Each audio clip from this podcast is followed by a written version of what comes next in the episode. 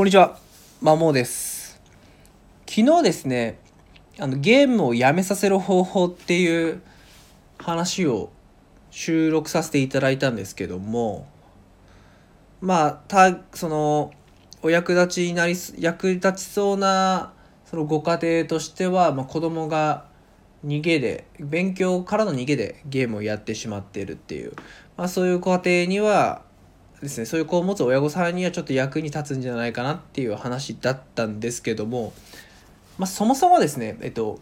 まゲームをやめさせるっていうか、まあ、ゲームをすることそのものは、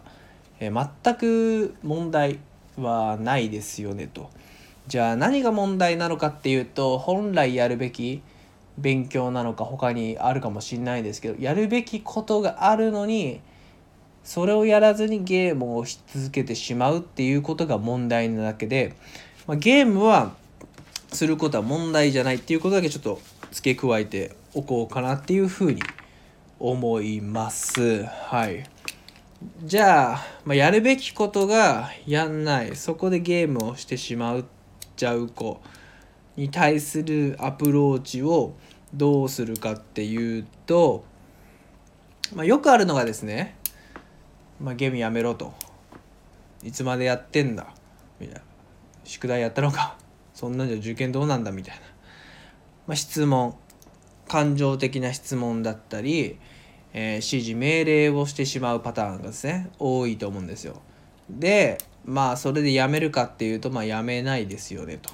表向きは、まあ、ゲームを一旦やめたとしても裏でこそこそやっちゃってる、まあ、今なんか学校で iPad とかですね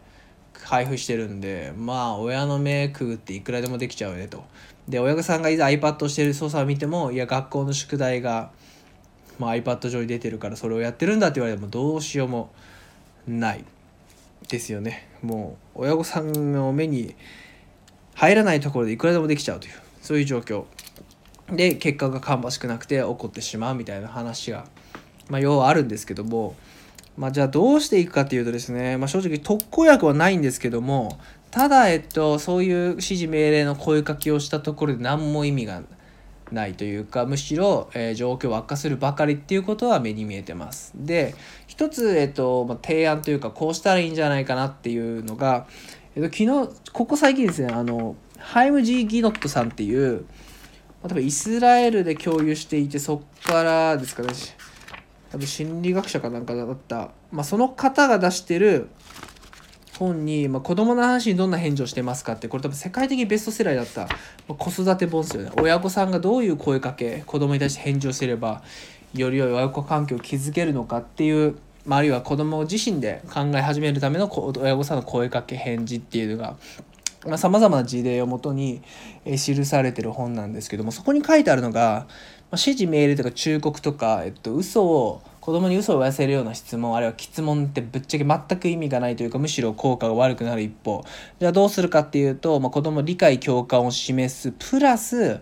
親御さんの今の感情をそのままぶつけてしまうっていうことですね。どういうことかっていうと、まあ、一番悪い例は、まあ、勉強しろとか勉受験お前宿題やったのかみたいな。ゲームしすぎだぞみたいな。指示命令やめろみたいな。指示命令なんですけどもそうじゃなくてまず事象を言う。えっ、とあらあなた今日一日中ゲームしてるしてるわねみたいな。まあ事象を言う。それプラスなんかそれを見てるとあなたの受験がどういうふうにいくかすごく不安だわみたいなもう率直な感情を言うだけこれだけですねそんだけです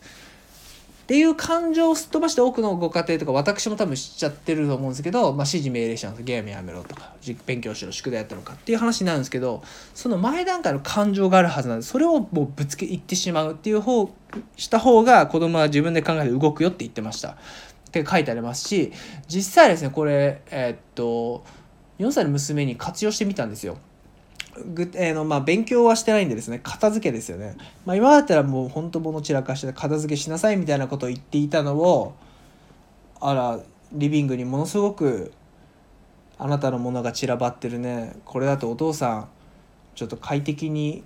過ご過ごせなくなりそうだよみたいな感じで言ったら子供ですねすごいことにすぐ掃除始めたんですよ。物をなんかおもちゃ箱に片付けてすごく綺麗にしてくれたんですね。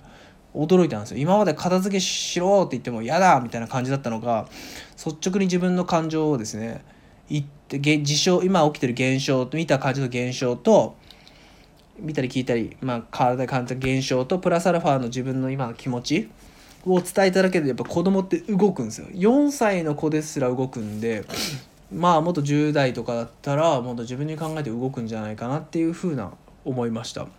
まあ、これはその数々の親子を見てきたハイムジー・ギノットさんの本にも書いてあるし、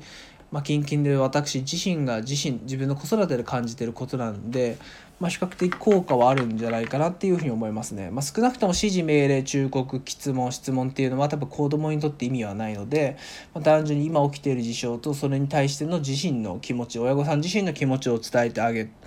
伝えるだけですね。だからま単なる肯定文をボソって言うぐらいの方が子供は考えて動きます。なので是非やってほしいですかね、うん。まあ、現状のままじゃうまくいかねえなこのままじゃって思われてる親御さんっていうのはちょっと切り口変えなきゃいけないと思うのでそういった意味では今お伝えしたことが、え活用できるんじゃないかなっていうふうに思います。以上です。